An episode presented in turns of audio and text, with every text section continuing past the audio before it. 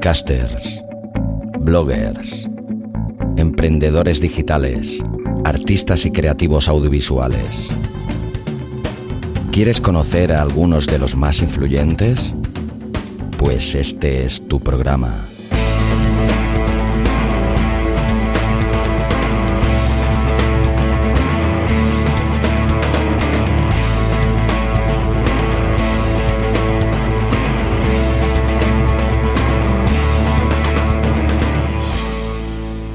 Borde del abismo.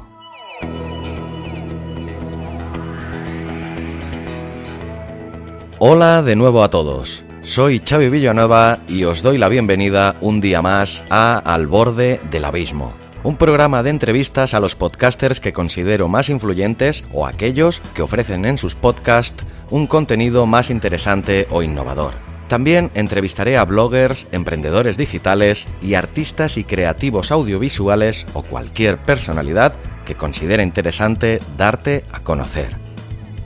Hoy será un programa especial, pero primero, como siempre, te presento al patrocinador del programa, que no es otro que Podcasting Power, del gran Oscar Feito.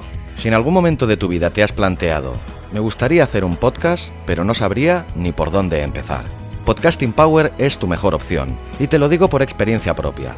Te garantizo que es, sin el menor atisbo de dudas, de las mejores compras que he hecho en mi vida y de las que más felicidad me han proporcionado. La felicidad que proporciona alcanzar tus metas y conseguir tus objetivos. Y en esto te ayudará una barbaridad el completísimo curso de Oscar Feito que te permitirá publicar tu primer podcast en mucho menos tiempo del que jamás te hubieras imaginado. Está todo explicado con un orden riguroso, desde qué es un podcast, cuál es tu público objetivo, tu propuesta de valor, cómo guionizarlo, producirlo, postproducirlo, publicarlo, monetizarlo, los recursos técnicos, en fin, todo lo que se te pueda ocurrir.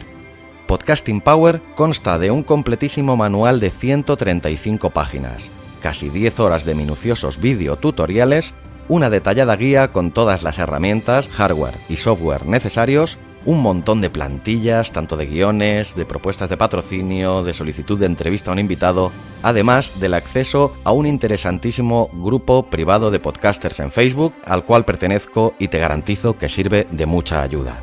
Así como del acceso directo a Oscar Feito para realizarle cualquier tipo de consulta. Y esta consultoría te recuerdo que te la hago totalmente extensiva a mi persona. Si durante el curso te surge cualquier tipo de duda, estoy también a tu entera disposición para lo que haga falta en contacto abismofm.com. Si quieres más información sobre el curso Podcasting Power, entra en abismofm.com barra podcasting power. Antes te he dicho que iba a ser un programa especial. Ha llegado el momento de explicarte por qué. Escuchando hace unas semanas una interesantísima entrevista del gran Melvin Rivera de Vía Podcast, pude constatar una realidad que, aunque está muy presente, muchas veces nos pasa desapercibida y es las grandes desigualdades de género que sigue habiendo a día de hoy en casi todos los ámbitos. Por desgracia, incluido el podcasting. Esto me llevó a un ejercicio de revisión de mi propio trabajo con la dolorosa constatación de que en mis propios productos se daba esta discriminación involuntaria para con las mujeres. Entre mis diferentes podcasts había realizado siete entrevistas con el contundente dato de siete entrevistados varones y ni una sola mujer. Decidí tomar cartas en el asunto y ponerme en contacto con la persona que, a miles de kilómetros de distancia, se había encargado de abrirme drásticamente los ojos a esta hiriente realidad, para que ella, y no otra, fuera la primera entrevistada fémina de los programas de Abismo FM. Y para darle más simbolismo a mi camino de redención, decidí publicarla un día especial. Y ese día es hoy, 8 de marzo, Día Mundial de la Mujer Trabajadora. Un día que tenemos que luchar por dejar de celebrar algún día. Será que algo habrá cambiado para bien, pero que a día de hoy es tan y tan necesario. Pues bien, desde la modestia y el respeto más absoluto, este es mi pequeño homenaje a todas las mujeres del mundo mundial.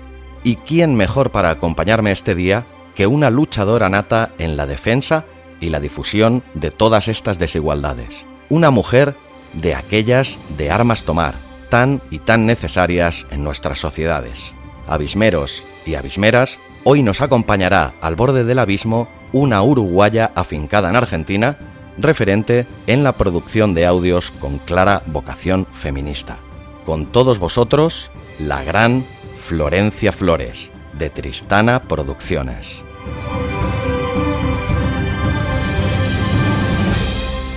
Bueno, pues hoy tengo el inmenso placer de entrevistar por primera vez en Al borde del abismo a una mujer, una uruguaya afincada en Argentina que por su currículum y lo poco que conozco de su biografía, intuyo que es una mujer de aquellas de armas tomar. Una persona de aquellas de las que siempre tienes algo que aprender, de las que no paran hasta que logran su objetivo y de las que no conocen un no como respuesta. Ella es una productora de podcast independiente y fundadora de la productora radiofónica Tristana Producciones. Abismeros y abismeras, hoy tengo el inmenso placer de presentaros a Florencia, Flores y Borra. ¿Qué tal Florencia? Bienvenida al borde del abismo. ¿Cómo estás, Xavi? Bueno, qué buena presentación, la verdad. Este, si esa es la imagen que te doy, bueno, bienvenida.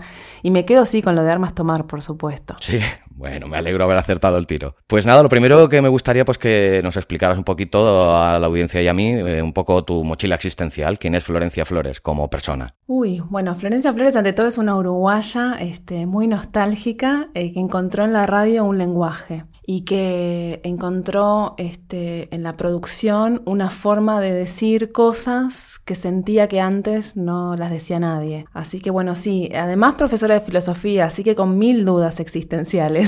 Este, sí, hace ocho años que estoy viviendo acá en Argentina y y bueno, sí, la verdad que, encontré, encontré en la radio esta, esta forma de decir cosas, ¿no? Bueno, siempre la radio siempre ha sido una herramienta fantástica, ¿no? Pues para expresar mm, cualquier tipo de cosa, ¿no? Sobre todo motivaciones personales, ¿no? Sí, y además esto que, que hablábamos antes, ¿no? Como em, esta sensación de que muchas veces eh, nosotras no tenemos una voz en los medios, ¿no? En los podcasts, en las radios, en la televisión. Entonces cuando, o sea, las mujeres tenemos una forma distinta de ver la vida simplemente porque nos, nos toca de otra forma. ¿No? Este, por el solo hecho de ser mujeres. Eso no significa ni que sea ni mejor ni peor, simplemente que es distinta. Entonces ya tener esa mirada y poder como apropiarte de un medio, ¿no? En este caso la palabra y en este caso la radio o el podcast, para poder decir cosas y bueno, bien vale la pena. Ya, porque bueno, como hemos comentado antes eh, fuera de micro, me sorprendió mucho y me dolió, no te lo voy a negar, escuchar en tu entrevista con, en el fantástico podcast de Melvin Rivera, en Vía Podcast, en el que dejabas dolorosamente patente eh, las inmensas desigualdades por motivo de sexo que a día de hoy todavía imperan, también en el podcasting, que por desgracia para todos, pues no sé, eh, no se muestra ajeno a esta lacra que golpea casi todos los estamentos de nuestra sociedad. ¿Qué nos cuentas a este respecto? ¿Está tan mal la cosa como parece o...? Mira, em, yo te voy a hablar... Em, Acá en Argentina la, industria del podcasting es una industria grande, pero todavía es una industria que supongo que pasa mucho en España también. Es una industria que es muy amateur, ¿no? O sea, todavía no hay una oferta como en Estados Unidos de encontrar en el podcast una beta laboral, este, contratación de 8 horas para dedicarte a eso 100%, ¿no? Pero ya va a llegar, ¿sabes? Ya nos va a llegar. Y vos sabés que. Ojalá. Eh, sí, en ese sentido todavía es una cosa muy amateur. Pero acá en Argentina hay mucha producción de podcast. Este, yo al menos conozco desde Argentina Podcastera, que es una red que conglomera muchas propuestas. Este, la verdad es que hay casi más de 400 podcasts. Entonces, la verdad es que hay una gran producción. Los argentinos tienen muchas cosas para decir. Ahora, sí, sí, más allá de eso, y si vos analizás, eh, mira, el año pasado las compañeras del programa Nos quemaron por brujas, que es un programa feminista que se emite en Radio Presente. Ellas analizaron, hicieron un monitoreo de medios, ¿no? En las, en las radios más escuchadas en función de las audiencias, ¿no? Por una medición que, acá en Argentina la hace la empresa Ibope. Esa medición, entre las 6 de la mañana y las 10 de la mañana, escucharon las 5 radios más, las radios más escuchadas, perdón, y en eso encontraron que uno puede estar escuchando 45, 50 minutos de radio en Argentina sin escuchar una voz femenina. Y cuando escuchás las voces femeninas, escuchás las mujeres que dicen el estado del tránsito, la hora, la temperatura y la humedad, ¿no? Lo que acá nosotros llamamos el HTH. Entonces, la verdad es que es muy desalentador. Y después, cuando escuchás a algunas mujeres, que generalmente son locutoras o que están en ciertos segmentos, por ejemplo, hablando de espectáculos, la verdad es que no necesariamente esas mujeres reproducen, digamos, discursos ni feministas ni con perspectiva de género, ¿no? Muchas veces los, mensajes que se dan son muy desalentadores. Entonces, en ese sentido, la verdad que yo creo que en el mundo del podcasting, al menos local, las mujeres hemos encontrado en el podcast al menos una forma de apropiarnos de un espacio minúsculo, chiquitito, pero del que no dependemos de ningún varón que nos diga sí, te acepto tu propuesta, sino que nosotras mismas armamos nuestros equipos, agarramos los, micrófonos, preparamos los guiones o lo que queremos decir y grabamos, ¿no? Y editamos y demás. Entonces también yo creo que el panorama en el mundo del podcasting es un poquito más alentador, ¿no? Por ejemplo, eh, en, este, en esta red argentina podcastera que yo te mencionaba anteriormente, unos 452 podcasts están publicados. Yo hice simplemente el ejercicio de pensar, de estos podcasts, ¿quiénes están conducidos, cuáles están conducidos por mujeres? Y me encontré con la grata sorpresa de que un 27% tenía este, conductoras mujeres, es decir, en puestos de liderazgo, ¿no? De decisión. Están, Son las que tienen la voz cantante de ese programa. Bien, un dato. Y después lo comparé con Posta FM, que es otra red de podcast, pero que en realidad tiene un formato más comercial, que es más una empresa que produce podcast, que todos los 40 podcasts que están publicados en esta plataforma son producción de posta, que eso la, diferencia un poco de Argentina Podcastera, que más bien como eh, fue un recurso que se hizo hace varios años para decir, bueno, quien quiere escuchar podcast en Argentina puede venir acá y encontrar toda la oferta, ¿no? Más underground, ¿no? A lo mejor. Claro, tal cual. Entonces, muy a pulmón, un proyecto muy a pulmón, este, dirigido por Alejandro Some y Mariana Payela. Y vos sabés que, bueno, cuando yo empezaba a analizar los números de posta, claro, descubrí que en posta, que tienen 41 podcasts, el 52% está conducido por mujeres, porque en posta tienen la intención o el interés o la inquietud de que haya voces femeninas. Claro, como yo te decía anteriormente, que haya voces femeninas no nos garantiza solamente que hablemos con una mirada inclusiva, haciendo una reflexión crítica sobre nuestras desigualdades por ser mujeres, pero al menos ahí ya estamos. Entonces yo creo que entre el tercio de Argentina Podcastera y más de la mitad en posta, nos da un panorama alentador, ¿no? Es decir, tenemos que seguir trabajando en los contenidos, en cómo hablamos de mujeres, pero como hablaba el otro día con una compañera, Mariana Levy, que hace co-conduce el podcast La Podcast, que es un podcast que recomiendo que es sobre series y cine. Y vos sabés que, claro, que tienen toda esta mirada, ¿no? Como feminista de analizar las críticas de cine con, bueno, no hablar solamente de las actrices porque sean lindas o feas, sino analizar sus laburos. Y vos sabés que, claro, ella, eh, ella me decía algo así como que eh, tenemos que nos queda el desafío de laburar en los contenidos, pero que al menos este, el podcast no nos pueden mostrar desnudas, ¿no? Con escotes pronunciados porque nadie los ve. Entonces, como que de alguna forma eso es una ventaja, ¿no? Y tal cual, es así. nuestro medio tiene ciertas ventajas que tenemos que aprovechar, que tenemos las mujeres que conquistar y que, bueno, este, hacer quilombo, ¿no? Como decimos acá. Sino por lo que me cuentas, parece que ser que al menos en el mundo de la radio es se refleja mucho, eh, como en, otros gremios, el tema de que la mujer queda mm, no metafórica, sino realmente arrinconada a puestos de poca importancia, ¿no? como has dicho tú, al tránsito, al tiempo y, y, las mm, cosas realmente importantes, el protagonismo grande se lo llevan siempre exclusivamente los hombres. Total, bueno, de hecho este informe que te mencionaba anteriormente, que se llama Faltamos en las radios, este también muy provocativamente, analiza esto, ¿no? O sea, no hay ninguna columna de economía o de política conducida por mujeres en las radios argentinas, ¿no? A nivel mainstream. O sea, esas quienes hacen ese laburo están de alguna forma en las radios comunitarias que tienen muy poca audiencia, que son más de nicho, que son más progresistas, ¿viste? y, que, no tienen mucha visibilidad. Entonces, sí, te quedas con esa foto.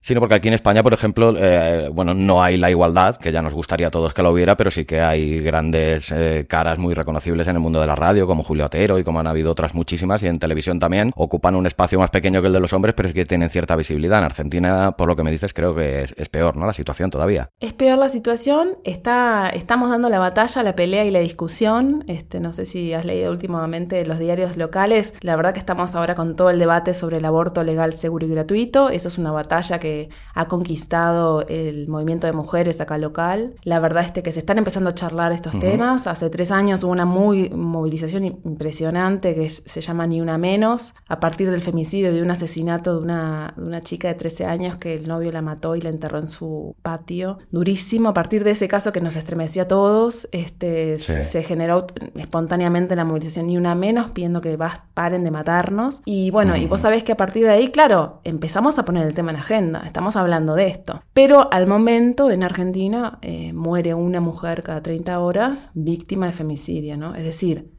solo por el hecho de ser mujer. La matan porque o la consideran su propiedad las, las parejas, o bueno, o porque cosas que uno no puede justificar, ¿no? Pero bueno, la verdad es que es una situación, nosotras estamos este, jodidas, como digo yo. Pero bueno, lo cual no significa que nos tengamos que callar, todo lo contrario, ¿no? yo creo que este movimiento, que también un poco la campaña MeToo nos ha dado como de Estados Unidos, esto de poder charlar de temas, ¿no? O sea, como hasta a nivel, este, no sé, mainstream se está imponiendo esto, ¿no? De cómo las actrices denuncian que han sido acosadas, que han sido manoseadas por productores, ¿viste? que Entonces, yo creo que todo esto nos está favoreciendo que empecemos a hablar. Y bueno, yo creo que también eso es un síntoma positivo, ¿no? De que por lo menos este, ya no está bien visto bueno, este tipo de machismo, ¿no? Sí, y tanto. Hombre, es un síntoma muy positivo que se hable, pero yo creo que el síntoma eh, realmente definitivo eh, será el día que tenga que nos veamos obligados a dejar de hablar porque no haya nada de qué hablar y realmente haya la igualdad, ¿no? Tal cual. Vos sabés que acá en Argentina todos los años, hace este es el hace más de 30 años, ¿no? En octubre, el fin de semana largo de octubre, 12, 13, 14 de octubre generalmente, se hace un encuentro que se llama el Encuentro Nacional de Mujeres, que es una experiencia, si mujeres españolas están por allá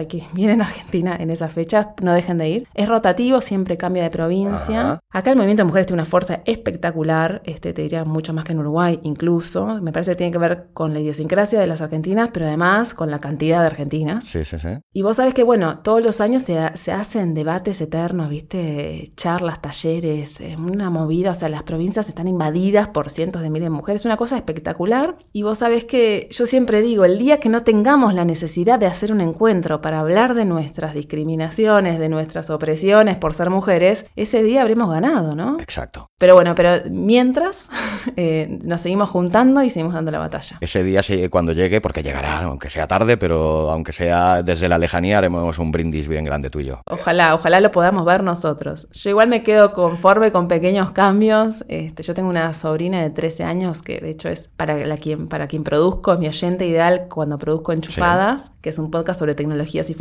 ¿no? Esta nueva generación que es nativa digital, que nació casi que con un celular al lado del pañal y que no se cuestiona quizás qué información compartir, qué información no compartir o ciertas cuestiones de, no sé, de seguridad o privacidad. Y vos sabés que yo hago ese podcast para ella, ¿no? Pensando en ella. Y, y, hace poco me contaba que, claro, que ellas en la escuela hablan de feminismo y que ellas en la escuela hablan de la igualdad de los... Entonces yo, yo, yo siento que ya hay cambios que son pequeños, pero como estamos hablando de un cambio cultural, bueno, nos va a llevar mucho tiempo, ¿no? Lograr superarlo. Pero bueno, yo me quedo conforme con que ya este, una chica de 13 años pueda caminar tranquila por la calle sin que la acosen porque está mal visto que se acose, ¿no? Entonces, son pequeñas, grandes batallas ganadas. Y tanto que sí. Ojalá haya muchas de esas pequeñas batallas ganadas. Pues eh, por lo que intuyo, de, aparte de porque te dediques al podcast y porque tienes una voz muy linda, todo se ha dicho, imagino que tu vida ha ido ligada también, tu vida profesional ha ido un poco ligada a la radio, ¿no? Explícanos un poquito tu background profesional antes de llegar a, a lo que haces a día de hoy. Sí, bueno, mira, yo cuando me mudé a Buenos Aires, en, Uruguay no existe la carrera de producción, este, no existe radio,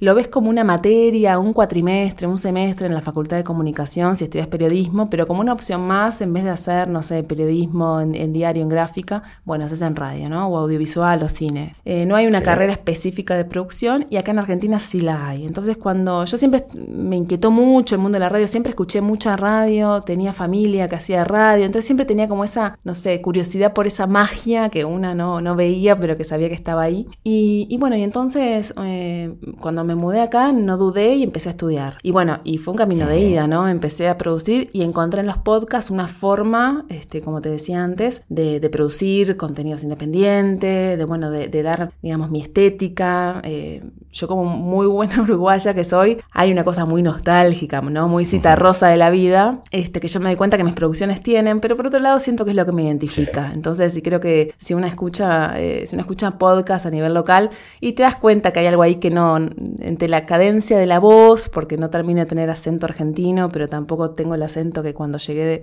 del Uruguay, así que entre eso y que hay una cosa así de estética, bueno, eh, la gente también identifica tu trabajo y eso creo que forma parte de una, ¿no? Así que empecé a estudiar, empecé a producir, empecé a trabajar en Radio Sur, una radio comunitaria acá de Parque Patricios, un, un barrio de la zona sur de Buenos Aires, y bueno, y empecé a producir y, no paré. Y desde eso, eh, y ahora estoy gestionando proyectos para poder conseguir financiamiento, para poder vivir de esto. Y bueno, y ojalá este, te pueda decir a fin de año que en el 2018 Tristana dio ese salto, ¿no? Seguro, seguro que sí. te, lo iba a preguntar luego más tarde, pero bueno, eh, ya que has hablado de tu colaboración con Radio Sur FM, eh, colaboras también en un programa que se llama Graves y Agudas, ¿no? Cuéntanos un poquito de esto. Bueno, Graves y Agudas es un programa, de hecho, así yo llegué a Radio Sur. Graves y Agudas es un programa que se emitió durante cuatro años, porque bueno, hemos resuelto este, terminarlo en 2017, o sea que este año no va a salir al aire, pero bueno, vamos a reinventarnos con otro formato. Pero Graves y Agudas fue un programa muy importante para mí, primero porque fue el programa que me habilitó a hablar de estos temas, este, haciendo también el proceso de interiorizarme con el feminismo local, ¿no? Mi primer acercamiento con el feminismo había sido muy teórico, yo trabajaba en la Secretaría de la Mujer de la Intendencia de Montevideo en el segundo programa de igualdad, que de hecho era financiado por la ESID, por la Agencia Española de Cooperación. Y vos sabés que, bueno, yo ahí accedí como a esto, a darme cuenta que por el solo hecho de ser mujer había ciertas cuestiones de la vida que me afectaban de forma diferente. Empecé como a darle un poco más de vuelta teórica ahí y cuando después de estudiar radio y después de, bueno, de recibirme de productora, me llega esta propuesta de formar parte de este equipo de trabajo, me, enseguida me incliné que sí. Y claro, eso fue también aprender. Nosotros empezamos, nuestra primera emisión fue el 11 de marzo del 2014 y nosotros ahí empezamos a meternos en lo que era producir un programa semanal de una hora de duración con contenidos netamente feministas o con perspectiva de género, ¿no? Y bueno, eso fue un proceso muy lindo porque ya te digo, me implicó meterme, empaparme de lleno en la agenda local, este, en cuestiones de políticas públicas, eh, conocer eh, los derechos que las mujeres acá no tienen habilitados, eh, conocer las discrepancias, las, diferencias, y bueno, y además meterme de lleno en, la producción semanal ¿no? de, una, de un contenido concreto. Y bueno, y Graves Agua, si, si ustedes escuchan el primer programa y el último, la verdad que ha transmutado muchísimo, porque entre otras cosas, nosotros siempre tuvimos claro dos cosas. Primero, que queríamos incluir la mirada de los varones. O sea, nosotros queríamos hablar con varones sobre cómo a los varones les afectaba el machismo. Porque entendíamos que nosotras no éramos solo las únicas víctimas, ¿no? Por llamar comillas, comillas. Cuando una mujer quiere abortar en la Argentina de hoy, ese hijo, eh, digamos, que no fue buscado, no fue deseado, no es solamente de la mujer, ¿no? Entonces, ¿qué implica eso? ¿Cómo, cómo se involucran los, ¿no? los varones con esas situaciones? Eh, ¿Por qué siempre tienen ciertas tendencias? no? Bueno, analizar todas esas cosas. ¿Qué le pasa a un varón que tiene que abortar a su pareja? ¿no? O sea, ¿cómo, ¿cómo lo vive? Poder hacernos esas preguntas y poder charlar con ellos. Porque lejos de verlos como enemigos, eh, nosotros creemos que también son este, pueden ser nuestros aliados. ¿no? Entonces era una inquietud muy concreta y otra inquietud era esto de no hablarle a las convencidas. O sea, no, que nuestro programa no fuera solamente un programa que lo escuchen las feministas, sociólogas, académicas, ¿no? Que tengan cierto, este, que sepan la segunda ola del feminismo, o sea, no. Nosotros queríamos hablarle a, las chicas que estaban ahí del otro lado y que quizás sentían ciertas diferencias, pero que no le podían poner nombre, ¿no?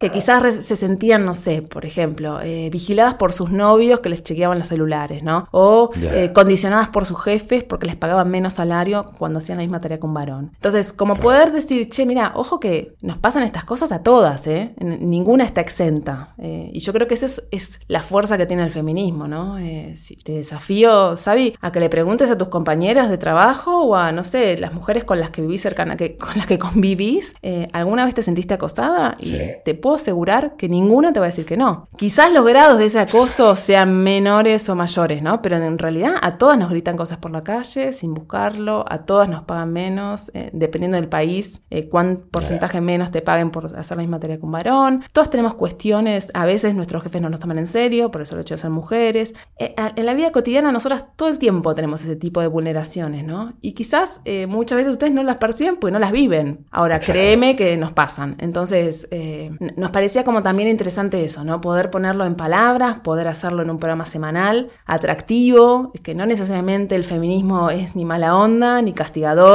ni odia varones, sino como queríamos desde lo comunicacional, viste, eh, convocar, ¿no? Entonces, y, que, la, gente, mujeres y varones, se subieran a nuestra causa, ¿no? Y así fue Graves y Agudas, este, que como te decía, terminó su ciclo en diciembre de 2018 y ahora estamos viendo de reinventarnos y poder hacer otras cosas, estamos ahí definiendo todavía qué hacer y cómo hacerlo, pero bueno, creo que el formato podcast es, es, la respuesta a nuestras preguntas, ¿no?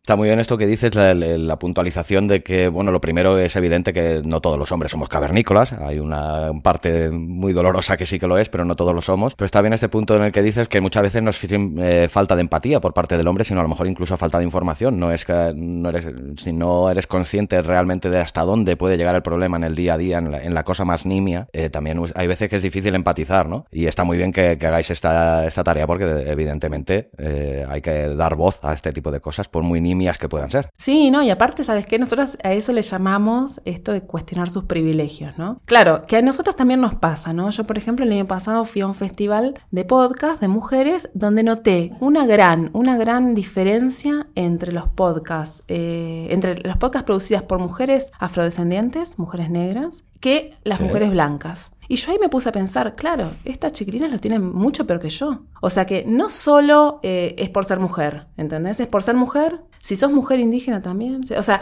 hay ciertos grados. Y yo tengo que poder, como mujer blanca, académica, eh, clase media, puedo también debo tener que eh, priorizar y, problematizar sobre los distintos privilegios que tengo yo por ser blanca, académica, clase media, y que quizás no tiene una mujer pobre, afrodescendiente o yo qué sé. Perdona que te corte, ¿no? Pero digo, te iba a decir que el triste consuelo de que siempre hay alguien que está peor que tú, ¿no?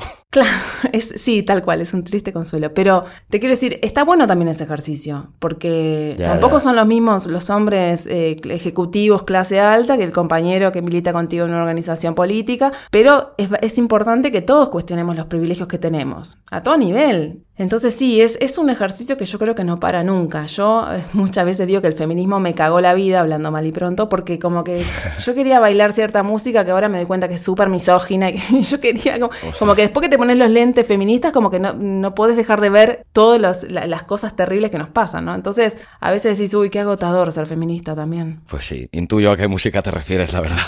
Tal cual. Sí, no. pues no sé, llegados a este punto, háblanos un poquito de Tristana Producciones. ¿Cuál fue su génesis? ¿De dónde surge la idea y cómo lo hace para crecer hasta lo que se ha transformado a día de hoy? Y mira, y Tristana surge también por todas estas necesidades de hablar, de decir estas cosas del mundo desde mi mirada como mujer. Y, surge también cuando terminé la carrera de producción, pensé, si yo ahora voy a todas las radios de la Argentina a repartir demos, apenas cierre la puerta y, me dé mi vuelta, van a tirar eso a la papelera. Entonces yo tengo que hacer algo este, que sea atractivo, que, que, que esté actualizado que contenga mis mejores trabajos. Y ahí se me ocurrió hacer un sitio web. Y, ahí como una especie de portfolio, ¿no? Donde, bueno, hola, mañana tengo una propuesta, ¿querés saber lo que hago? Mira, visita este, este sitio web, escucha lo que hago acá. Eh, entonces, bueno, un poco eh, así fue que surgió en el 2004 solamente como un proyecto digital de, de, productora online, ¿no? De, poder tener una sistematización de tus trabajos. Cuando hice ese, ese, trabajo me di cuenta, claro, que, que el tema de, género estaba atravesado en todas mis producciones, ¿no? Entonces, bueno, dije, ok, Florencia, este es tu, este es tu diferencial, o sea, es esta mirada. Y así la creé. Y después, eh, bueno, a partir de publicar y de difundir trabajos, me, llegó mi, primera propuesta laboral, la editorial Penguin Random House, que escuchó en Argentina Podcastera mis producciones y que me contactó para hacer el, podcast de la editorial, que es el podcast no ficción. Era la siguiente pregunta, pero bueno, ya que has derivado a él, sí. Viste cómo te enlazo todo, ¿no? sí, hombre. Este, bueno, no, eh, en ese momento, en el 2015, me llaman de la editorial, me acuerdo, era invierno, yo pensé que era una persona, viste, que me dice, che, me gustaría contactarte. Viste que uno recibe, uno trabajando en podcast, recibís todo el tiempo eh, consejos de quién, che, qué programa de edición usás, con qué editas bueno, eh, haces guion, no haces guion, ¿Qué, qué formato tenés. Bueno, y entonces cuando me contactaron pensé que era para eso. Entonces le digo, sí, mira, cuando quieras charlamos. Y me acuerdo en ese momento Matías Fernández me, dijo, no, no, es para hacerte una propuesta laboral porque tenemos una idea. Y dije, wow, esto ya, ya sirvió de algo, ¿no? Ya invertir tiempo, dinero esfuerzo en publicar tus producciones ya tiene, tiene una semillita, un fruto concreto. Y entonces, bueno, a partir de ahí empezamos a producir este, la serie No Ficción, que es un podcast de libros, de libros de, categorizados como no ficción, es decir, ensayos, este, relatos, crónicas. Y la verdad que es un trabajo súper interesante porque la primera vez que me tocó a mí trabajar a pedido, ¿no? Este, queriendo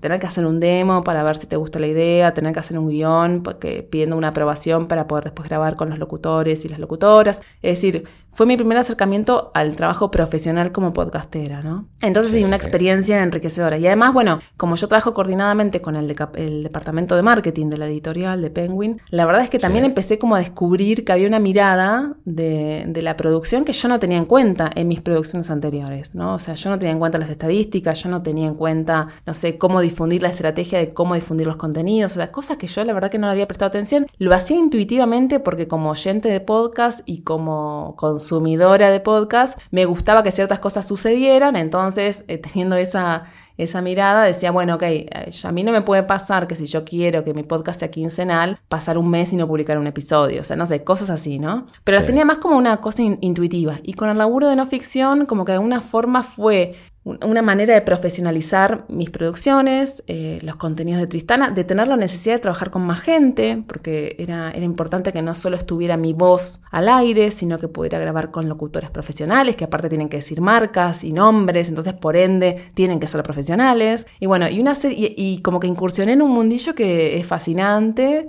y, que nada, y que día a día me permite también eh, producir más contenidos. Este, Sí, eso fue como la experiencia con no ficción. Después también presentamos un proyecto a mecenazgo acá en el Ministerio de Cultura de la Ciudad Autónoma de Buenos Aires para justamente también producir Fuera de Libreto, que es otro podcast este, que produzco en donde también ganamos un financiamiento, entonces tenemos toda la etapa de producción eh, solventada económicamente. Y esas cosas ah. son, son importantes porque, bueno, es la manera de hacer sustentable tu trabajo, ¿no? Fuera de Libreta es, es un podcast conducido por la actriz Malena Solda, que hace poquito estuvo grabando en España, en Sevilla, una película. Ah. Este, con Oscar Martínez y mm, supongo que la veremos pronto en el cine. Bueno, Malena es una, es una actriz que tiene una trayectoria de más de 20 años de trabajo acá, es una actriz joven que empezó en el programa Montaña Rusa y, bueno, entonces tiene mucho contacto y muchas experiencias y muchas anécdotas con actores, actrices, con colegas, con amigos. Entonces nos gustaba esa mirada, ¿no? De, humanizar un poco a la profesión del actor o la actriz, que acá muchas veces es comidilla del mundo de la farándula y la verdad que se dice todo menos cosas interesantes de ellos o de ellas entonces nos parecía que estaba bueno poder hablar de otro lugar, ¿no? Como una conversación intimista, una entrevista donde se charlen de otras cosas. Y bueno, y en ese sentido fue que empezamos a producir fuera de libreto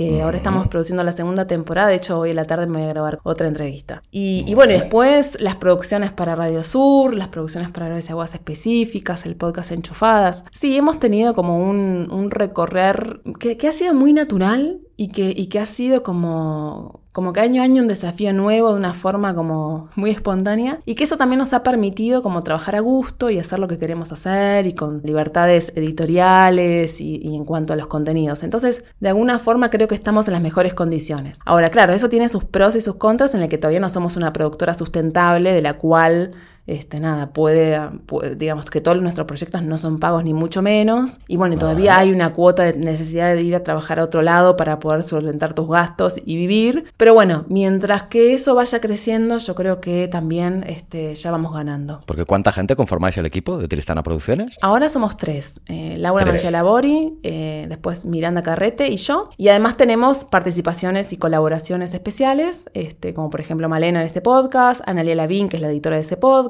después algunas otras este, locutoras o locutores que han grabado especialmente para nosotros. Pero sí, el equipo sólido somos tres. Y en el podcast no ficción, lo primero que te, querría hacer es eh, felicitarte, primero porque soy lector asiduo y cualquier podcast de, sobre literatura ya, ya va bien. Pero luego aparte yo es que soy una persona también que intento dar en este sentido lo máximo de mí en la meticulosidad en el trabajo, ¿no? Y no ficción es un podcast que está eh, tratado con un cariño, con un esmero y con una una postproducción cuidadísima, ¿no? Me alegro que se note, Xavi. no, no, es que es verdad, no sé, me gustaría que explicaras un poquito el, proceso de grabación o que, cómo lo hacéis y eso, porque la verdad que tiene ahí un trabajazo increíble. ¿eh? Sí, bueno, No Ficción fue el primer podcast que yo empecé a producir con un guion, por ejemplo, ¿no? Es decir, yo siempre, en mis producciones anteriores, Mujeres de Película o Ellas Dicen, yo escribía lo que quería decir, pero bueno, no tenía un guion técnico en el cual incluyera los efectos, la música, los sonidos, este, la voz del locutor, o sea, siempre era como un, como un esbozo para una ayuda a memoria para poder grabar y, no olvidarte lo que querés decir, ¿no?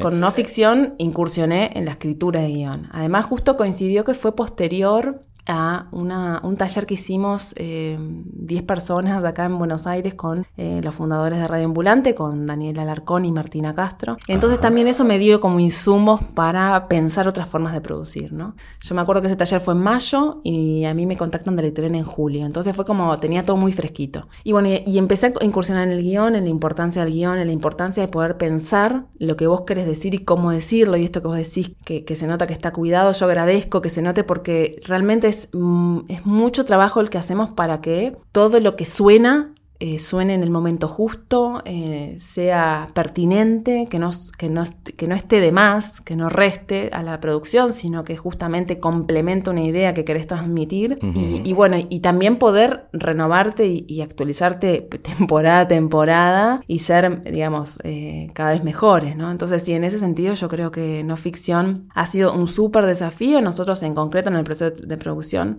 a mí me, envían el libro, yo agarro el libro en papel, este, a mí el objeto libro me sirve mucho para ver qué quiero decir de ese libro, porque ya nomás la tapa te, tira pautas, la información destacada te tira pautas, los, los, los, digamos, lo que está subrayado en el libro, ¿no? Eso, todo eso te tira información. Bueno, por supuesto, leer el libro completo, pensar bien una estructura de cómo querés decir lo que querés decir de ese libro, eh, que suene atractivo, que sea interesante, que no te, que aparte te ganas de leer el libro y que no, no sea un suplemento del libro, sino, o sea, un reemplazo, sino que sea algo que te, te, deje con las ganas. Y bueno, y un poco a partir de, de ese primer acercamiento con el libro, con el objeto libro y con la lectura de su contenido, eh, yo propongo un guion. Ese guion que propongo se lo envío a la editorial, le digo, bueno, esto yo lo haría así, así, y ellos me dicen sí o no, o mira, o trabaja un poco más esta idea, o bueno, y generalmente yo grabo en la versión número 5 de guion, 3, 5, ah. ¿viste? Promedio. O sea que hay una ida y vuelta, en ese sentido también la editorial está muy involucrada y eso a mí me gusta porque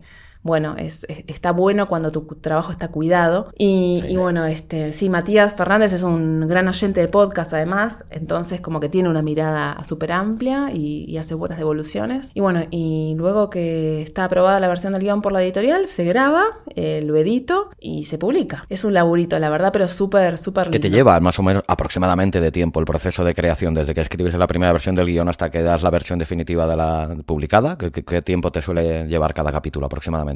Una semana de trabajo lleva. Y son podcasts aproximadamente un cuarto de hora, diez minutos, mm, más o menos, ¿no? Por lo que he ido viendo. Sí, sí. De hecho, yo me gustaría que fueran más cortos todavía, pero bueno, ahí es una batalla que estoy dando.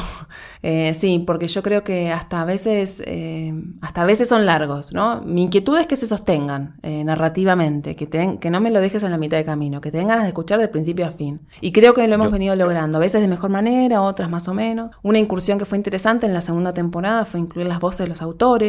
Este, entonces eso también, este, nada, poder hablar del detrás de cámara con el escritor, ¿no? O sea, léeme la parte favorita. Y esas cosas son, bueno, eh, a mí por lo menos me encantan el proceso, ¿no? Estar con la entrevista y, bueno, como al, calzón quitado, ¿no? O sea, contame, ¿por qué hacer un libro sobre comida argentina? ¿Qué es lo que tiene? ¿Por qué te llama la atención de esto? Y bueno, sí, es, es una aventura. Cada libro es una aventura y aparte, como son libros de no ficción, eh, no son novelas, la verdad es que es un desafío porque yo, además, mi formación, como te mencionaba, es profesora de filosofía. Yo, a mí me ha tocado hacer libros de economía, libros, yo no tengo ni idea, o sea, de psicología. Entonces es un desafío lograr encontrar lo que decir, decirlo de forma atractiva, que suene bien y, bueno, entonces es una linda aventura. Si te sirve de algo la opinión de un oyente, la verdad que dices que tú debes hacer lo posible por recortarlos, pero a mí se me han hecho cortísimos los que he escuchado, la verdad, ¿eh? pero muy cortitos. Bueno, no sé si me favorece a mí lo que me estás diciendo, pero bueno, está bueno saber que la gente se queda con ganas de más. Yo, la mejor devolución que he recibido de no ficción es esta. Ay, me dieron unas ganas de salir a comprar el libro corriendo. Ok, mi laburo este, sirvió para algo, o sea, y estimular aparte la lectura en, el día del mundo en que vivimos es maravilloso. ¿Qué querés que te diga, la verdad? Sirve y para mucho, la verdad, que lo que haces es porque yo particularmente he escuchado varios capítulos, pero particularmente te querría comentar dos que me han encantado. Uno el ladrón de cerebros y otro el, de historia alternativa del siglo XX. Ah, me gustaron muchísimo estos dos capítulos, ya todo en, sí. Me dieron ganas de leer el libro, como dices, pero ya el, formato en el que está, ya te digo, se me hicieron tan cortitos, digo, ya se me acaba, no, no puede ser, no puede ser. Ah, mira. Mi episodio favorito es el primero de la segunda temporada, que es un libro de Fernando Sabater, que es Aquí viven leones. Ese, es mi, ese fue el que más disfruté de hacer en, en, toda la historia de no ficción. La verdad fue un espectáculo, porque habla de la vida de Shakespeare, entonces, viste, se me ocurrió hacer esto de que, de que fuera una obra de teatro y entonces desde lo sonoro me parece que es el más logrado, porque una siente que está ahí en, en, el teatro viendo a Shakespeare recitar, eh, no sé, Macbeth, entonces hay una cosa ahí como interesante. Pues mira, este me lo apunto porque este no lo he escuchado, será el siguiente que escuche. Aparte, Fernando Sabater, hombre, es un hombre que creo que tiene cosas interesantes a decir. ¿eh? No tiene desperdicio, tal Y por lo que intuyo de todo lo que me hablas que de tu relación con el mundo editorial, me parece que solo hablas cosas positivas. ¿Consideras que hay mercado aquí para el podcasting? Sí, totalmente. Sí, sí, yo creo que sí, por supuesto. Eh, es más, en algún momento habría que hacer el podcast de ficción, ¿no? Eh, sí, sí, yo creo que sí, porque también es, digamos, en el día que en el mundo en que vivimos, yo creo que el podcast, los libros o mismo los diarios, ¿no? es un, un, matrimonio excelente, es una excelente combinación, se nutren, se complementan, ¿no? Entonces me parece que ahí sí habría que investigar. Lo que sí para mí es, es muy importante es encontrar cómo decirlo en un lenguaje distinto, ¿no? Yo soy muy crítica de los audiolibros, por ejemplo. Sé que cumplen una función para gente no vidente, por ejemplo, para acceder a un material que de otra forma quienes no pueden leer, por ejemplo, no acceden a esos contenidos. Pero eh, siento que la sola lectura, la sola lectura del texto, uy, muchas veces es muy denso, a veces, ¿qué te cuesta hacerlo más atractivo, ponerle un sonido de fondo, una banda sonora, un efecto, algo que también te lleve a otro lugar, ¿no?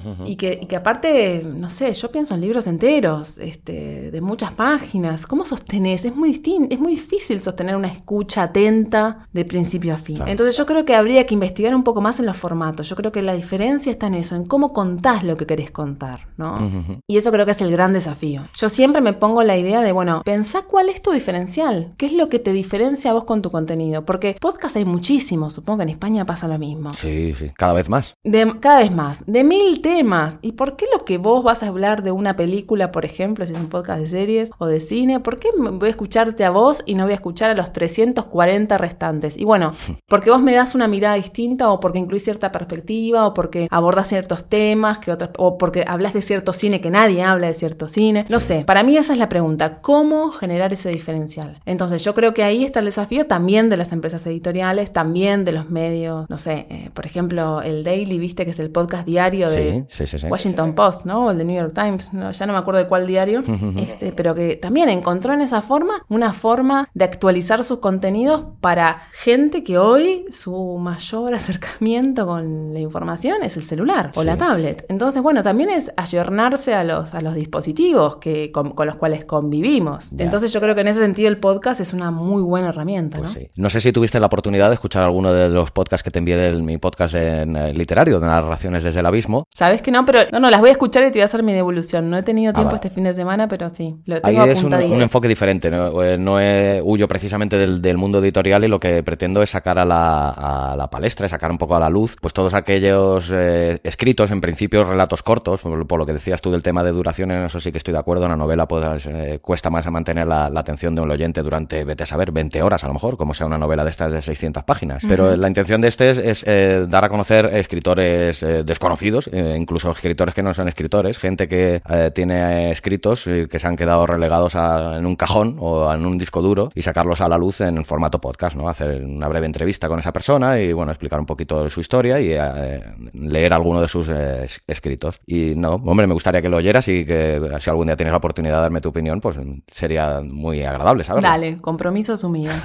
y bueno, ya que estamos en el, lleno en el tema del podcasting y eso, me gustaría que explicaras un poquito, a ver, de, no sé, las herramientas que utilizas tú en tu día a día, no sé, qué tarjeta de sonido utilizas o qué mesa, si utilizas mesa de mezclas, qué micro utilizas, con qué programa de edición trabajas, no sé, un poquito tú. Mira, sí, bueno, eh, a mí, por ejemplo, el proyecto que te contaba antes de Fuera del Libreto nos permitió comprar un equipamiento concreto para, bueno, mejorar este, también la performance de las producciones. En ese sentido, compramos unos micrófonos audio técnica, después unos Shure, grabamos con Shure. Después, bueno, tenemos la, la grabadora Zoom este, 5H5, que es espectacular, que tiene la posibilidad de poder, digamos, separar los micrófonos, ¿no? Tenés dos, dos canales Canon Canon para, bueno, poder grabar aparte los canales, eso es súper interesante, una herramienta que para mí fue muy innovadora. Eh, la verdad es que sí, este, trato de, de, trabajar con buenos equipos dentro de lo posible, ¿no? Porque todo el tiempo es, es caro. Este, pero la verdad es que se nota tanto la diferencia cuando uno graba con un micrófono bueno a que cuando escuchás podcast grabados con celulares, que bueno, que yo creo que vale la pena la inversión. Y tanto. Eh, después edito con, mira, al, inicio editaba con Sony Vegas o con el Soundforge, pero después eh, me pasé a plataforma Mac y descubrí que estos programas no tenían la versión para Mac. Entonces me pasé al Hinderburg, que es, es también una, la licencia de periodista que es, que es accesible, porque en, su momento me habían recomendado usar Pro Tools, pero bueno, era muy difícil acceder a pagar la licencia. Yo me he pasado hace dos, hace dos semanas, me he pasado a Hindenburg. Estoy ahora precisamente con, la, con el, periodo de prueba. Sí, bueno, es para mí es un, un formato de, digamos, una, tiene una interfase muy amigable, o sea, como rápidamente lo adquirís y sabes editar rápidamente,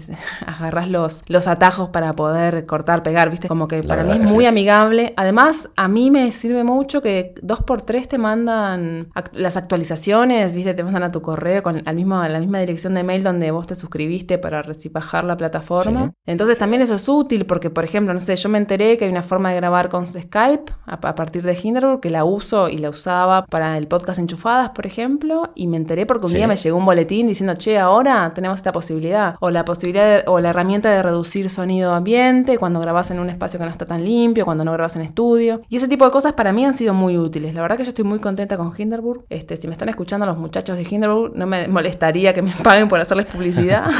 Pero no, realmente la verdad que yo estoy muy conforme. Me parece que es un sistema súper, súper intuitivo y amigable. Y luego, eh, no sé, voy adquiriendo herramientas este, en cuanto a tratamientos de sonido en función de las cosas que escucho, la verdad. Por ejemplo, me acuerdo que hace un año, a la hora de, me presentaba una propuesta para trabajar como editora en un podcast muy conocido y la verdad es que me preguntaron, bueno, ¿cómo editarías? Explícame teóricamente cómo editarías esto.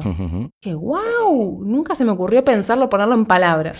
Y entonces ahí me acuerdo que escuché varios, varios talleres que dieron la gente que hace This is American Life. Y claro, y, y dije, claro, ¿cómo esta gente, claro, tiene esta capacidad? O sea, y bueno, y, empecé a incorporar esas, esas herramientas, ¿no? Bueno, de cómo no subrayar, por ejemplo. Para mí ese es el concepto que yo todo el tiempo trato de esquivar. El concepto, una vez escuché a un director de cine argentino que grabó mucho en España, Adolfo Aristarain, y él hablaba de cómo los informativos de televisión tenían todo el tiempo subrayados con la música, ¿no? Entonces yo decía, claro, este concepto del podcast se aplica perfecto. Si yo te estoy hablando en un guion de que vienen a lo lejos 800 caballos, yo no te puedo hacer el efecto del caballo subrayando lo que digo, porque es como que resta a lo narrativo, no es como muy obvio. Ahora, si yo te genero un clima y un ambiente en el cual cuando te digo que vienen 800 caballos, vos los estás percibiendo, pero no porque te ponga el, ¿no? el, a, un caballo cabalgando, sino porque... Algo más sutil, ¿no? La de, claro, una cosa más sutil. Y ese concepto yo te diría que es la base de mi laburo. Yo estoy todo el tiempo tratando de no subrayar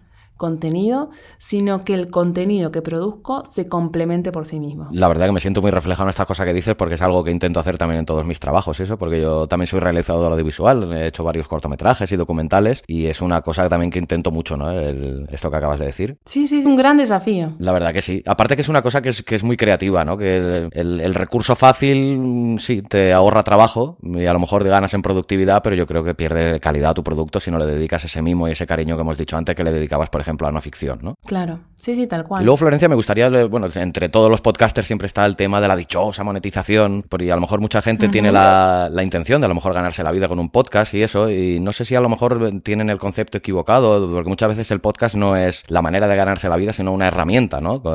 Para enfocar, porque siempre, habitualmente la monetización en los podcasts suele ser una monetización lateral, ¿no? De venta de infoproductos o de otro tipo de servicios, ¿no? ¿Qué fórmulas utilizas tú para monetizar tus podcasts? Bueno, mira, yo me sumé a la plataforma de Audioboom porque en un momento ellos nos planteaban de poder monetizar los contenidos. La verdad de la milanesa es que ellos, la propuesta que hacían era, bueno, poner publicidad en tu podcast al inicio o al fin. Ellos no editan el contenido que uno sube, sino que simplemente ponen al inicio o al fin una publicidad que dependiendo la empresa o el país en donde estés, este, depende un poco la publicidad. Es decir, si vos estás en Audioboom y sonas en Argentina, te ponen publicidad local. Y la verdad es que eso para mí es una complicación. Porque mm, yo con algunos podcasts estoy ahí en Audioboom, porque encontré una forma de acceder a Spotify, por ejemplo, a partir de Audioboom, que si no estuviera en Audioboom es más difícil. Tiene ciertas ventajas, pero a mí el tema de la publicidad es algo que todavía, uy, me hace un ruido, porque a mí no me gusta que alguien acceda a mi contenido y lo primero que escuche es una publicidad de alguien que aparte ni siquiera a mí me da un peso, ¿entendés? Por las métricas, dependiendo de cuántos miles de personas te escuchen en tantos tiempos, o sea, yo en concreto nunca he cobrado nada. Y entonces me da como, un, sí, es verdad, te, alojan, o, o, al menos hasta el año pasado te alojaban el contenido gratis, al menos en español, porque tenían un interés de promover contenidos en español. Ahora ya sé que las cuentas son, este, tienen una, un una tarifa. Pero bueno, la verdad es que mm, yo prefiero seguir pagando la suscripción pro ilimitada de SoundCloud y seguir sonando ahí, además de otras miles plataformas en las cuales estamos, porque me da cierta, no sé, me da cuidado estético, ¿viste? O sea, yo trato de difundir todos los contenidos de Tristana desde el canal de SoundCloud y ahí utilizo todas las estadísticas y accedo a toda la información de quienes escuchan, cuando escuchan y no. Por supuesto, las estadísticas también, como ya sabemos, son muy engañosas, este, entonces tampoco es algo que me tiene no es que no me importe, pero no estoy solo pendiente de eso. Mi consigna es que la gente que quiere escuchar los contenidos de Tristana los escuchen fácilmente y el que no quiera, que no, no quiera porque no le gusta el contenido, no porque no acceda a esa información. Y en ese sentido yo me, ocupo de estar en muchas plataformas, Spotify, Spoke, Stitcher, TuneIn, o sea, yo me ocupo de estar en Audioboom, Argentina Podcastera, SoundCloud. Te diría que la única en la que no estoy es Evox, pero en realidad porque me parece que es tan tan triste la interfase, un montón de publicidad que tampoco nunca queda claro, o sea, yo me di cuenta que en España es una, una plataforma que se usa mucho, pero a mí va, es algo que todavía no, no me convence. Así que bueno, este, la verdad de, mm, con decirte monetización, yo qué sé, yo he encontrado soluciones alternativas para hacer, eh, digamos, para cobrar por lo que hago. Y me encantaría poder decirte que vivo de eso. Todavía no lo he logrado, pero mi apuesta es a un, un corto plazo poder decir vivir de esto. Entonces, sí, la verdad es que he encontrado una alternativa en presentar un proyecto, que sea hacer un podcast, eh, en, bueno, en producir contenidos para radios, o sea, como poder, viste, negociar en términos estéticos. A mí, contenido con publicidad encubierta no me gusta. Entonces, como que de alguna forma creo que es otra la solución. Sí, creo que hay que trabajar para ser autónomos también económicamente, ¿no? Pero bueno, eso es, es, como, es más largo también el camino. Pero también es verdad que cuando vos tenés pequeños, este, varios proyectos financiados por distintas personas, bueno,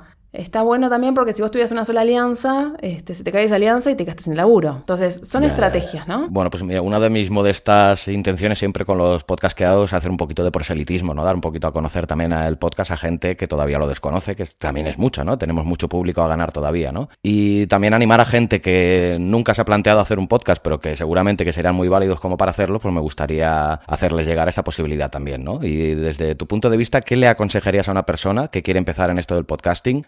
Cuáles crees tú, bajo tu criterio, que son los pasos obligatorios que debe tener para llevar a buen puerto su proyecto y cuáles son también los que no debe eh, hacer, ¿no? Evitar a toda costa. Uf, bueno, primero yo eh, a, quienes quieran emprender un podcast, eh, les diría que se formen realmente, que antes que nada estudien. Eso es básico, creo yo. ¿eh? Sí, estudien, escuchen, escuchen muchos podcasts. A mí me ha pasado hablar con productores y te digan, ay, no, yo no escucho radio. ¿Cómo que no escuchas radio? O sea, pero es tu laburo escuchar radio. Hay una parte que no estás haciendo bien, porque tenés la necesidad de saber qué es lo que se está produciendo, qué es lo que está sucediendo, qué es lo que te diferencia a vos del resto. A mí eso, eso yo no, no sé, me, me llama mucho la atención. Para empezar eso, fórmense, escuchen mucho antes de eh, pensar en qué hacer y después, con muchísima humildad, piensen en lo que quieren decir. Ahora, si lo que ustedes quieren decir es lo mismo que los 300 podcasteros que ya están hace 5 años laburando, aborten la misión, porque la verdad es que yo tenía un profesor que decía, para hacer una copia del original, me quedo con el original. Y, y yo creo que la pregunta clave es esto, ¿qué te puede diferenciar? Pregúntense eso, ¿qué quiero decir? ¿Y qué,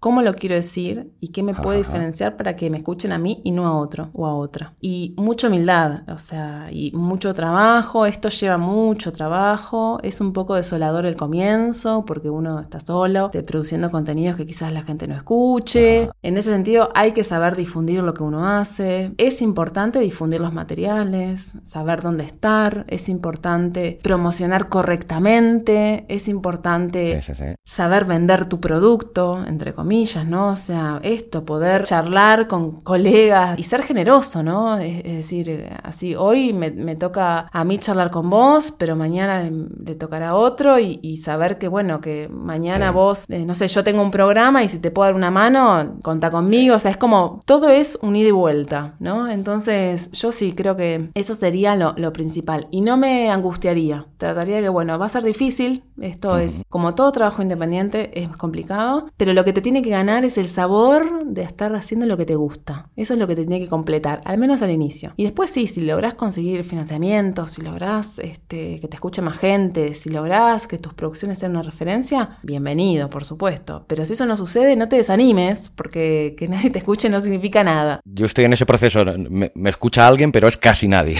Pero bueno, siempre con intención, aparte eh, disfruto muchísimo haciendo lo que hago, creo que no lo estoy haciendo mal del todo y lo que dices tú, no tengo ninguna prisa por llegar, sabemos que con constancia y entregando un producto lo más eh, óptimo posible, siempre tienes la opción de, acabar llegando, sobre todo con la consistencia y con la voluntad, ¿no? Y lo que sí que me parece una herramienta fantástica, pues eso, que ponerle la, tilde, el acento a lo que has dicho, esto de lo que estamos haciendo precisamente nosotros, ¿no? Interrelacionarnos y, retroalimentarnos entre los podcasters. Y en eso sí que he tenido la grata sorpresa de encontrarme con gente maravillosa, pues como tú y como todos los otros entrevistados que he tenido en este programa, que me han puesto las cosas muy fáciles y de los cuales he aprendido muchísimo, la verdad. Sí, yo creo que es una industria muy generosa, la verdad. ¿eh? Yo eh, digo, son raras las excepciones con las que me he encontrado en el mundillo del podcasting, con gente que no te comparte un contenido, que no acepta una entrevista o que no te quiere pasar un contacto, ¿viste? La verdad que son los menos. siempre en todo aspecto he tenido súper buenas devoluciones, que te dan ánimo con el laburo, que te lo difunden por nada, por, por propio placer de que sigamos existiendo. Entonces, en ese sentido, yo creo que, que es una industria muy generosa y, y me quedo pensando también, sobre todo pensando en los podcasts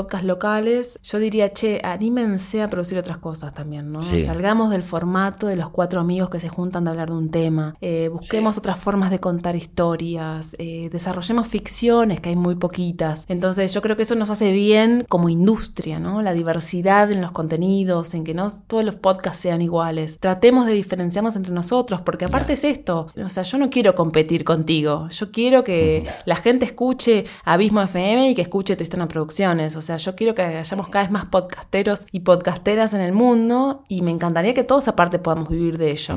Ojalá llegue este momento en que todos podamos más o menos ganarnos la vida con ello. ¡Ay, qué lindo! Pues entrando ya casi en el final de la entrevista, pues a todos los entrevistados le pido una serie de recomendaciones y por empezar me gustaría que recomendaras, no sé, los tres podcasts que consideres imprescindibles, los que más escuchas habitualmente y tres novedades que hayas escuchado así últimamente que te hayan sorprendido. Bien, bueno, creo que lo obvio es escuchar el trabajo de Radio Ambulante por aquellos de que son nada como los gurús, ¿no? Del podcast en español, como una experiencia de éxito, ¿no? Es, verdad que están ubicados en Estados Unidos y eso se les facilita mucho las cosas, ¿no? Pero en términos narrativos me parece que es una muy buena opción, sobre todo si estás empezando a escuchar y no los conoces. Bueno, el Gran Apagón, ni que hablar. Yo estoy así enamorada de esa producción y estaba ah, esperando atentamente que empezara la tercera temporada, que por suerte fue el viernes, así que bueno. Yo todavía no lo he escuchado, esta noche lo quiero escuchar. En términos de ficción, me parece, o sea, yo me acuerdo cuando estaba, cuando surgió la primera temporada. Sí. Y estaba en la calle escuchando el podcast y estaba, yo estaba ahí, yo estaba en ese apagón, yo era parte, no sé. Y me acuerdo que pensé, ay, el día que yo logre algo así, voy a ser tan feliz. Porque realmente, ¿no? Tienen un manejo excelente. Esa es una muy buena práctica de cómo se puede trabajar bien en radio, ¿no? Sí. Con actores profesionales, con buenos guiones, con una historia linda para contar, con una buena forma de contarlo, con esas pausas, con esos silencios donde la música no te abruma.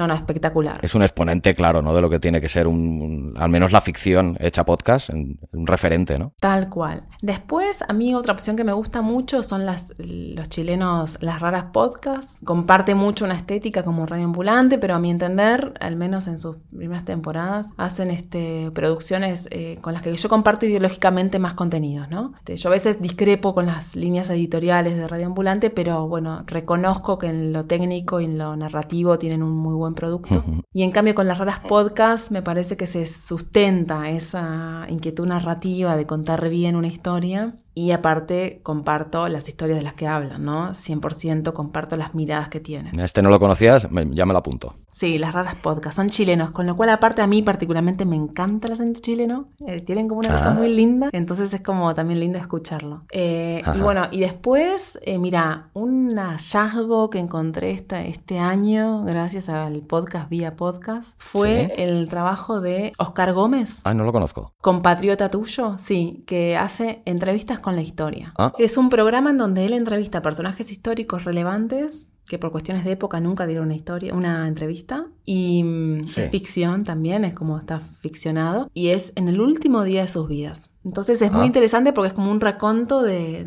estas personas, ¿no? Este como Juana de Arco, Alejandro Magno, no sé. Y la verdad está muy bien hecho, muy, muy bien hecho. Eh, con recursos técnicos muy sencillos, pero que da gusto. Eh, eso Ay, no parece muy atractivo, ¿sí? Sí, un hallazgo del 2018. Otro hallazgo del 2018 fue la Sonora Podcast que es un podcast sobre ah. bandas de sonido, también de distintas, de distintas películas o distintas series, que también es español. Te diría que incursioné mucho en la, escucha de podcasts españoles. Y después, eh, otra cosa que a mí, otro podcast que a mí me gusta recomendar, porque lo hacen con mucho esfuerzo, porque son tres chiquilinas del Uruguay, de Montevideo, que es el país donde yo nací, entonces conozco también cuáles son todas las limitaciones que, hay en la industria, eh, que se llama Histéricas que es un podcast feminista donde tres chicas anónimas, entre otras cosas, lo hacen anónimamente por lo que implica hablar de feminismo también. Y entonces empiezan a, cuestionar ciertos este, roles y estereotipos que tenemos ¿no? las feministas, que arranca con una canción de Liliana Felipe, una argentina mexicana que es genial, que dice, las histéricas somos lo máximo. es genial. Este, así que sí, esas son algunas de las recomendaciones que yo este, sí, compartiría en este momento, al menos. Muy bien. Pues hombre, también siempre le pido a todos los invitados que me recomienden eh, libros y contigo no va a ser menos, encima trabajando como trabajas para editoriales, pues que nos recomendarás alguno de los tres libros o cuatro, los que tú consideres oportunos, que te hayas leído últimamente que más te hayan sorprendido o gustado. Bueno, acabo de terminar de leer Nosotras que nos quisimos tanto de Marcela Serrano, que se lo recomiendo ah. a todos y todas, porque aparte eh, una cosa que es un libro que es bastante, no es, no es actual, eh, es bastante, yo creo que es de los 90. Y lo que es genial es porque cuenta todo el proceso chileno de la salida de la dictadura de Pinochet. Eh, es bien interesante porque lo cuenta también desde una mirada de cuatro mujeres. Que le pasa a esas mujeres por ser comunistas, de lo que le pasa a esas mujeres por ser mujeres. Y creo que es de las primeras cosas que yo he, leído que habla en esos términos, ¿no? Como, bueno, feminismo, patriarcado, misoginia. Eran conceptos que en esa época yo me imagino que a Marcela Serrano se le ha hecho muy cuesta arriba hablar de estas cosas. Así que eso lo, lo acabo de releer, así que sí, lo recomiendo completamente. Marcela Serrano, nosotras que nos quisimos tanto. Después en esta línea recomendaría por supuesto el libro de Mercedes Alessandro, Economía Feminista, que también una mirada de la economía desde un punto de vista de las mujeres, que es uno de los que, que también ya tiene como una, tres ediciones, este, que le editó Penguin el año pasado y que sí, está cada vez más este, al día. Este me parece que tienes un podcast, ¿no? No ficción sobre él. Sí, ah, vale. hay un episodio, sí, la verdad que fue este, un placer entrevistarla a Mercedes Alessandro, una tipa tan clara, ¿no? Por muchos momentos y tan concisa en lo que dice que como que no, no sé, como que terminas de leer ese libro y no te queda otra opción que ser feminista, porque claro, sí, ¿cómo no?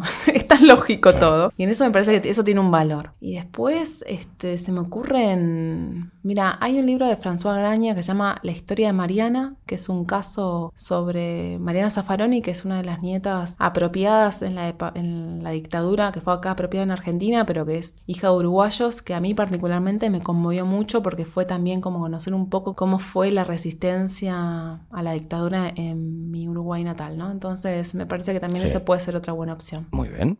¿Lo dejamos ahí o alguno más? No, no, creo que por ahí está bien. Es, no ficción, este, te doy análisis económico y novela. Así que no, creo que sí. No, no, muy variado, perfecto. Eh, luego, es una pregunta también que quizás un poco tonta, pero que a mí, a mí me dice mucho, ¿no? Y es ponerte el caso hipotético de que, por ejemplo, hubiera un incendio en tu casa y tuvieras cinco minutos para salvar solo tres cosas, ¿qué tres cosas salvarías? Ay, me llevo la grabadora H5 ni, me llevo mi valijita de edición, eso ni que hablar, te digo. Este, quizás la consola, si se quema, bueno, pero el, kit rapidito de... ¿Y qué más me llevo? Sí, no, porque a día de hoy también con el, con el consumismo en el que vivimos, a lo mejor tenemos la, cosa, la casa llena de, cosas que realmente son prescindibles, ¿no? Un poquito el fondo de la pregunta es esta, ¿no? ¿Qué, ¿Qué considerarías imprescindible para salvar en un momento así? Sí, yo creo que me llevaría mi equipo de edición, que es una valijita un poco grande, así que ya con eso creo que estaría saliendo rápidamente. Sí, yo la verdad que aparte tengo muchos libros, entonces seguramente mi casa se quema más rápido que otras, en donde no hay tanto papel.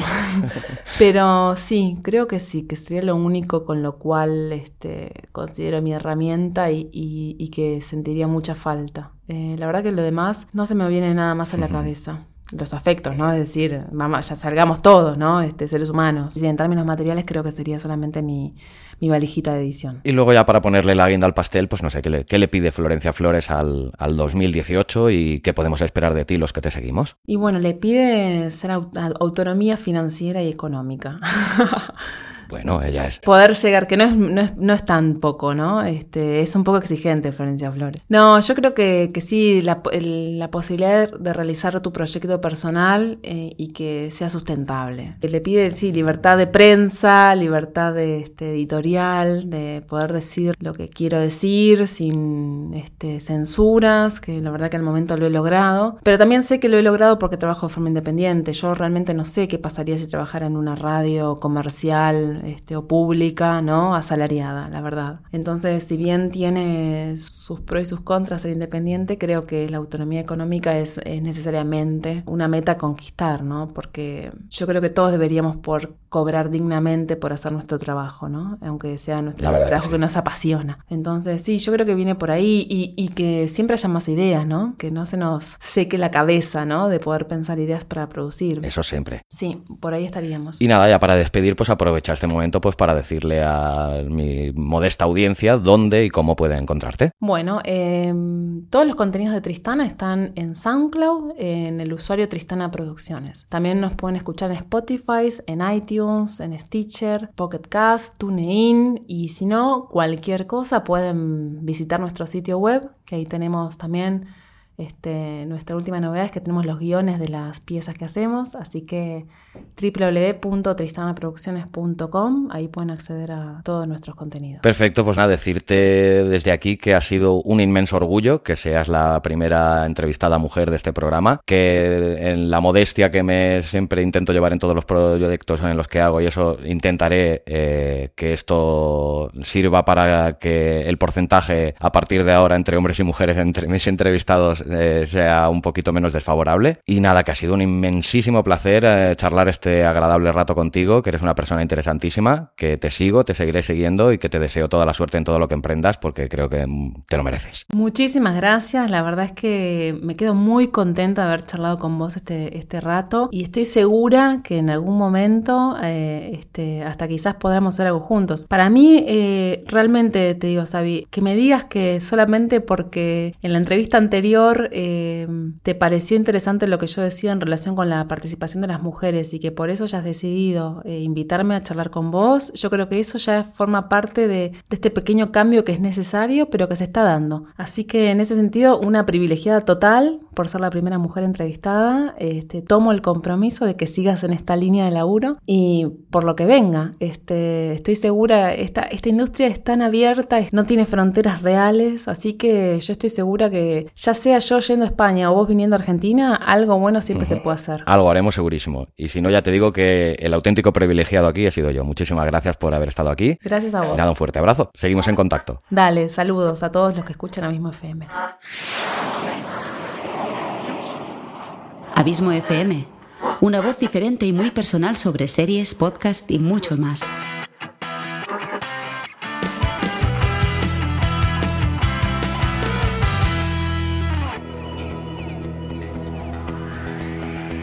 Hola de nuevo a todos. ¿Qué os ha parecido Florencia? Una crack en todos los sentidos. La verdad es que os tengo que reconocer que cada día que pasa disfruto más haciendo este programa, ya que me permite el lujo de charlar distendidamente con personas tan y tan interesantes. De esas de las que solo puedes que nutrirte, tan elocuentes e interesantes. Espero que vosotros, queridos oyentes, disfrutéis también del programa. Si es así, recordad que me gustaría que me lo hicierais saber con un comentario en el blog o escribiendo a contacto abismofm.com. Y si así lo quieres, que dejes una reseña y le des a las 5 estrellas en Apple Podcast o comentario y corazoncito en iVoox. Si te has quedado con ganas de saber más sobre Florencia Flores, te invito a que visites su web tristanaproducciones.com donde encontrarás toda la información y todos sus fantásticos contenidos.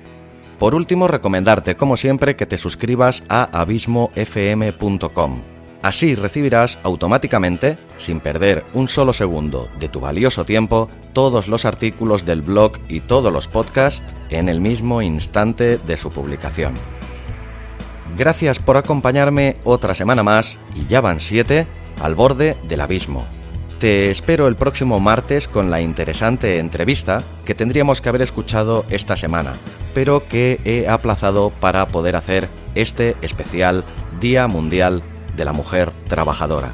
Te recuerdo que la próxima semana tendremos aquí a un gran tipo, con un interesantísimo proyecto, programarfacil.com, y que te garantizo que es un auténtico crack de la programación y una eminencia en cuanto a Arduino se refiere. Los que no tengáis la más remota idea, como yo, qué es esto de Arduino, solo tenéis que esperar a que la semana que viene el gran Luis del Valle te lo explique con todo lujo de detalles.